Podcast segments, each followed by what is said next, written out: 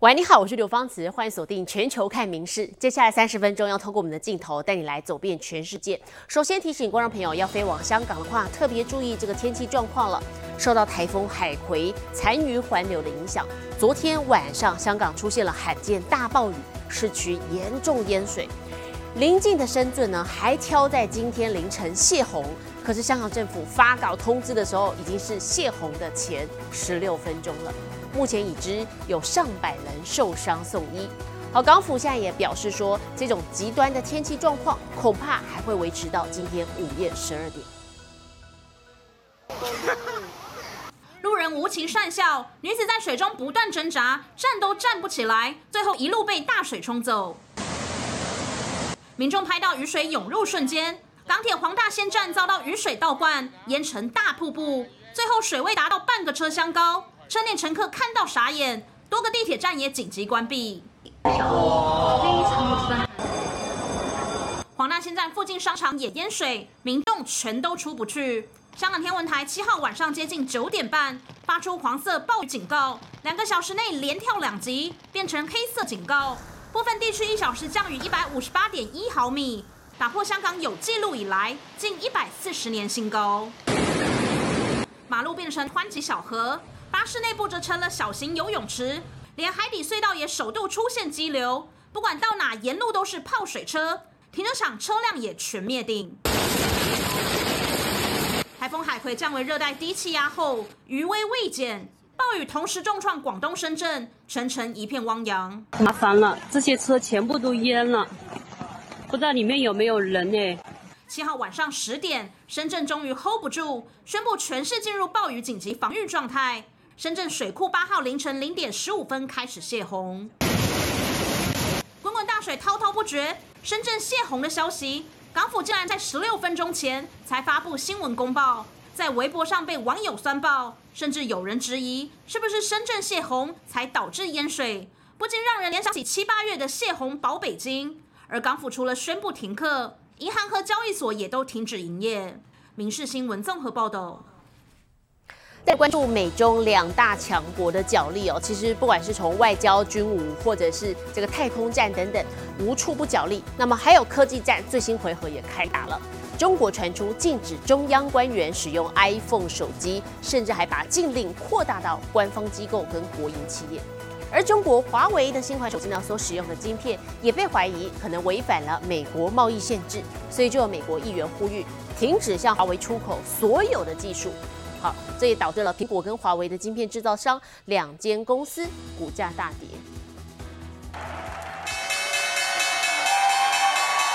美股周四收盘，苹果又下杀百分之三，拖累纳指收黑百分之零点八九，费半重挫将近两趴。苹果股价两天一下跌百分之六点八，市值蒸发一千九百亿美元。因为消息传出，北京下令中央机构官员不得使用 iPhone，禁令还可能进一步扩大到国营企业与官方机构。反中战将美国共和党籍众议员盖拉格直指，这是中共典型招数，完全不意外。还预言禁用 iPhone 恐怕只是起手。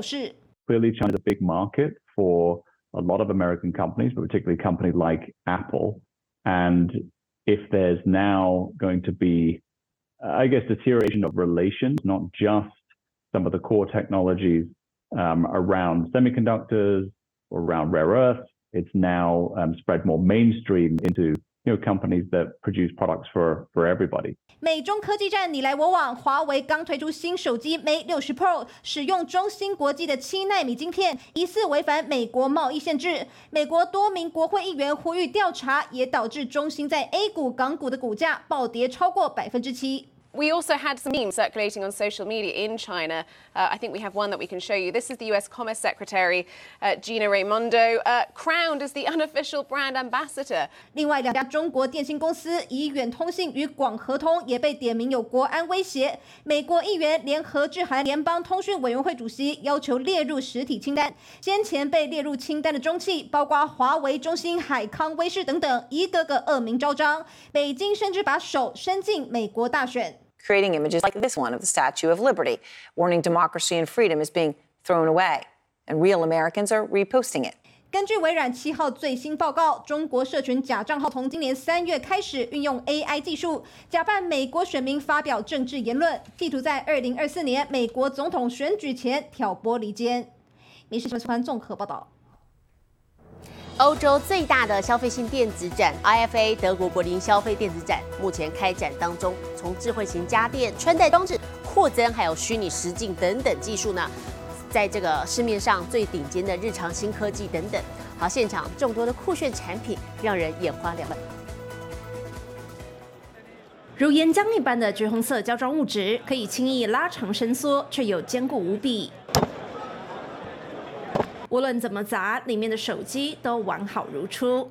IFA 德国柏林消费电子展日前盛大举行，最新最高科技的产品倾巢出。Is soft and flexible in its resting state, but upon impact, the molecular structure of the material locks and stiffens the material to absorb the shock of a, a fall or a knock or a drop.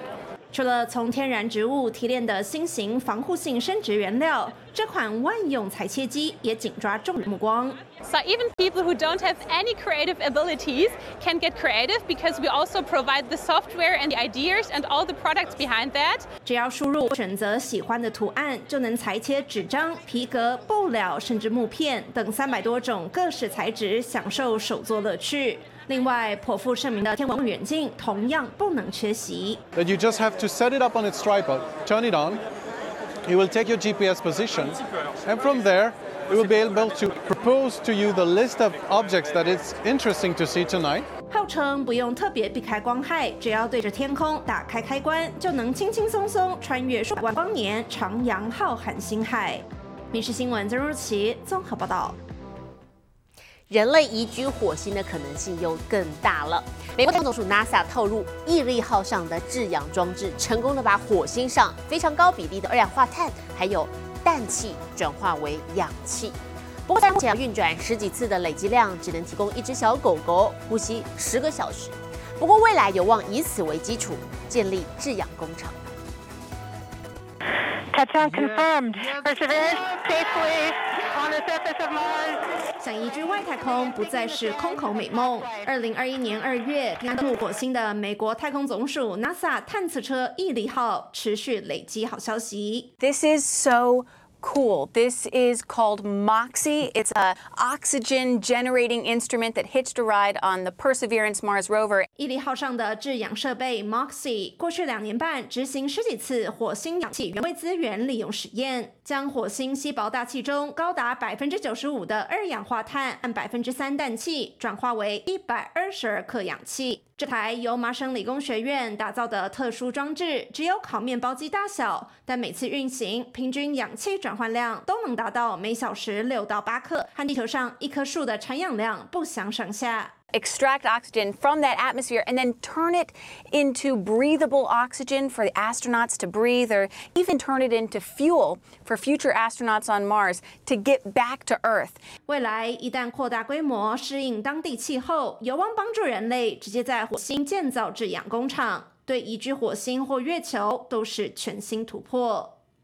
民事新闻曾若琪综合报道。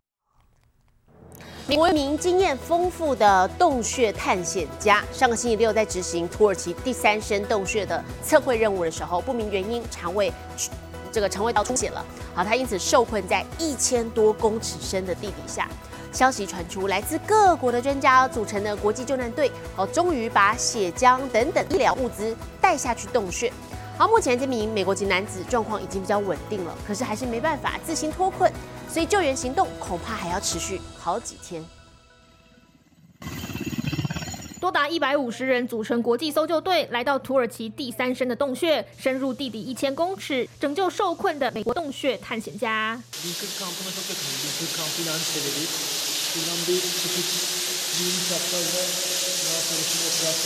第一批抵达的匈牙利搜救队带来医生和六公升的血浆。探险家蒂奇原本正在进行洞穴测绘任务，却突然生病，出现肠胃道出血情况。五天后，终于等到医疗物资救援。We show that Mark is okay. Mark, are you okay? I'm doing well. Thank you. Mark Dickey from nearly a thousand meters. I want to thank everyone that's down here and thank the uh, response of the caving community. 影片是靠人力花五到七小时带去地底营地，再从营地架起的通讯线路回传地表。 medical supplies that I needed, uh, in my opinion, saved my life. Um, I was very close to the edge when Jessica got back to me. As you can see, I'm up, I'm alert, I'm talking, uh, but I'm not healed on the inside yet, so I'm going to need a, a lot of help to get out of here. 地奇目前已经停止呕吐，也开始进食，但是虽然健康情况回稳，仍然无法靠自己出洞穴，需要担架救援，困难重重。because even for caver, it's some sort of, uh, let's say, challenge to reach that, that depth in cave. Can be like sport record, something like that. 专家说，算是很有经验的探险家，也要花十五小时才爬得出来，何况是救人。整个行动恐怕得花上好几天，甚至几个星期。《明日新闻》刘院做报道。体坛消息，首先来看是中国羽球公开赛女单八强，我们台湾一姐戴资颖遭遇了西班牙前球后马林，比赛鏖战超过一个小时，特别是决胜局，小戴一度多达六分的领先，但是后来被超前了，最后在落后一分的状况之下，顶住压力，连拿三分，逆转胜，好成功了，挺进四强赛。近期两场对战都吞败，戴资颖在中国公开赛女单八强与马林狭路相逢，这回要报一箭之仇。多实力相近的两人隔网对决，分外刺激。小戴首局虽然一路领先，但也难得出现趴在地上救球的画面。赢下首局后，第二局换马林积极抢攻。哇，持续的挤压小戴的后场哦。一度多达十三分的领先，马林让小戴只得十分，在第二局扳回一城，两后相争，决胜局才是关键。哇，刚刚这个过渡相当精彩。对，漂亮的分球哦。漂亮的对角进攻，马林前场让他来不及反应。戴资颖在第三局一度有多达六分领先，但马林不停追赶，在比赛后段追平比数，甚至超前。陷入苦战的小戴顶住压力。好球！好球！这一球成功的打进。在一分落后的局面连拿三分，激战超过一个小时，戴资颖最终以二十一比十七、十比二十一、二十一比十九挺进四强。真的非常好，好球！混双部分，李嘉欣和叶红卫这组是大运金牌搭档再度遭遇天敌马来西亚组合杜怡维、陈唐杰。虽然第二局扳回一城，最终还是在这场三局大战中败下阵来，吞下对战四连败，也无缘晋级四强。女士们综合报道。巴西足球国家队备战2026世界杯足球赛的资格赛，好，今天公开练球，开放五千位当地的小朋友进场来看。好，不过就有球迷趁机冲到球场里头找球星内马尔自拍。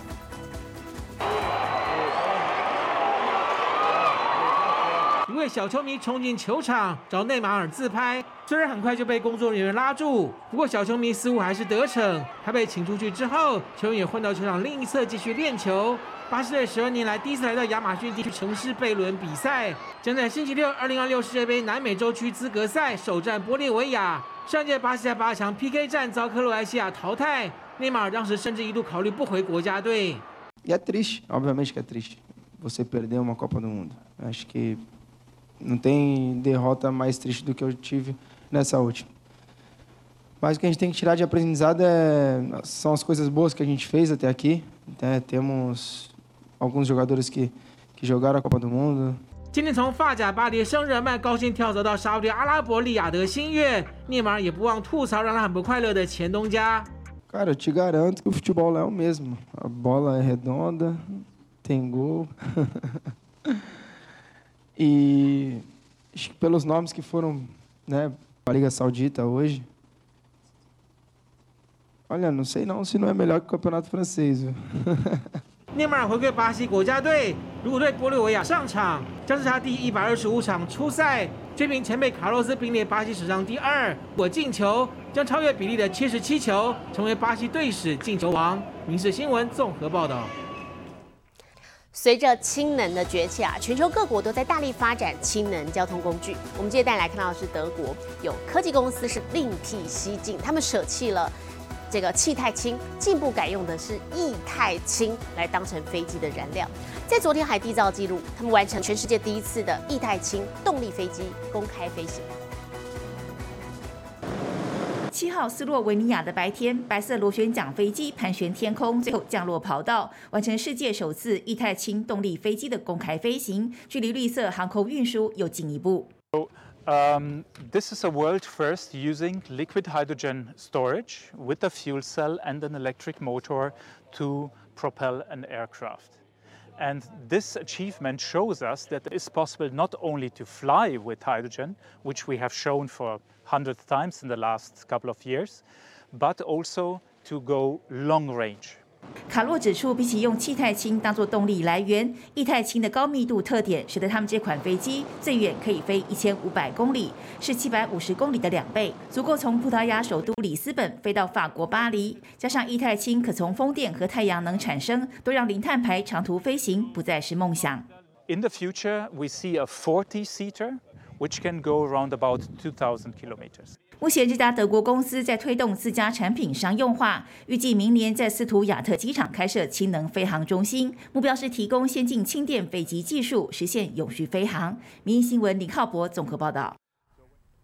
我们今天镜头带您到南美洲的玻利维亚，这里有个全世界最大的盐湖——乌尤尼盐湖，这里蕴藏了全球超过半数的锂矿，而现在呢，他们也有一大创举了，带你来。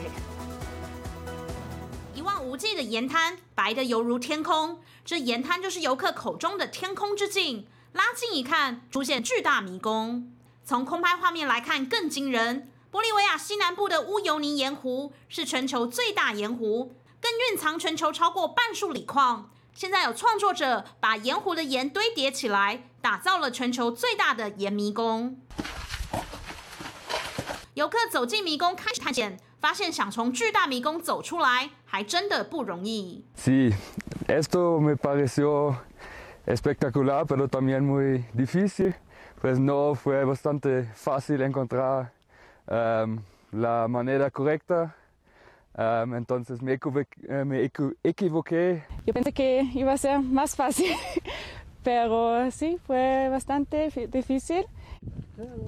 乌尤尼盐湖每年可吸引八万多人前来观光，如今多了迷宫创举，也再带动旅游人潮。创作者表示，其实打造迷宫是他四五年前就有的梦，经过长久努力，终于美梦成真。虽然乌尤尼盐湖蕴藏丰富锂矿，但玻利维亚开采技术低迷，锂产量远远落后附近的智利等好几个国家。乌尤尼也是波国最贫穷的区域。现在有了巨大盐迷宫，渴望为当地带来更多观光收入。民事新闻林云贤综合报道。日本生产的牛奶最近成本升高了，价格上涨，骆董就担心啊，会不会导致消费者不愿意购买呢？所以纷纷想方设法，像是有业者还推出了标榜可以降低老人被牛奶给呛到的特殊牛奶。夏幸せ牛乳の日乾杯！广场上，大人小孩笑容满面的喝下一大口牛奶。立木县的那须盐原市是日本第二大的牛奶产地。为了呼吁大家多多饮用，特地选在日文读音近似牛奶的九月二号举行牛奶日活动，免费发放鲜奶给民众享用。暑い時に冷たい牛乳飲む外で飲むのがいいなと思います。 日本牛奶近来因饲料、水电等成本日渐升高，导致价格不断上涨。多农忧心，如此一来恐冲击民众的消费意愿，于是举办各种推广活动，希望让大家能多喝一点牛奶。另一方面，有业者挑战研发适合高龄人士饮用的特殊牛奶。一見普通の牛乳ですが、実はとろみがついていて、誤嚥のリスクを減らすことができます。 用特殊方法调入增稠剂的牛奶，不仅美味不打折，老人家喝起来也更安全，可降低呛到、引发吸入性肺炎的风险。面对牛奶销售陷入困境，业者们不愿坐以待毙，要使出浑身解数，让大家都来喝牛奶。民事新闻综合报。我们接着把镜头交给 AI 主播敏熙，带我们来关心国际的天气。Hello，大家晚安，我是明视 AI 主播敏熙。大家清晨有没有发现地面和叶子上有许多露珠？而且天气还变凉，因为今天是二十四节气中的白露，暑气消散，凉爽袭来，是天后由热转凉的关键节气，早晚都会变凉凉的，大家要记得带件小外套哟。接下来来看今天的国际气象相关消息。温带地区来到九月，英国伦敦的秋老虎出来发威，当地时间周四出现摄氏三十二点六度，写下英国今年为止的最高温纪录。气象当局说，因为英格兰东南部受到高压笼罩的影响，才会出现远高于平均温的天气。伦敦还发布琥珀色灯号的高温健康警报，提醒老人家和慢性病患者要特别小心。现在来看国际主要城市的温度。东京、大阪、首尔最低二十三度，最高三十二度；新加坡、雅加达、河内最低二十六度，最高三十三度；吉隆坡、马尼拉、新德里最低二十五度，最高三十四度；纽约、洛杉矶、芝加哥最低十七度，最高二十九度；伦敦、巴黎、莫斯科最低六度，最高三十五度。其他最新国内外消息，请大家持续锁定《民事新闻》。我是敏熙，接下来把现场交给主播。我是刘芳慈，感谢您今天的收听，也请持续收听我们各节 Podcast，带给您最新最及时的新闻。